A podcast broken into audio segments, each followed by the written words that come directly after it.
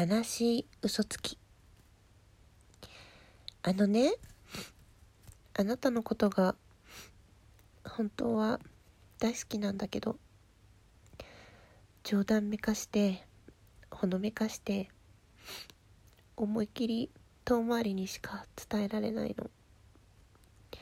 少しでも本気だって知られてしまったらどんな顔して相談に乗ればいいの？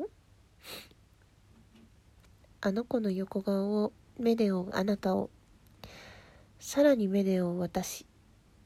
そのことを絶対に気づかれたくない。あなたの大切な人の枠に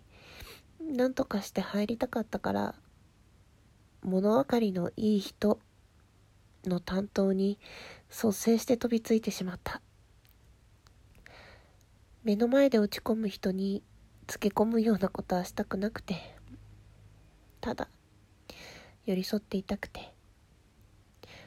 そばにいることを許し続けてほしくてこのままぬるま湯の中にいたくて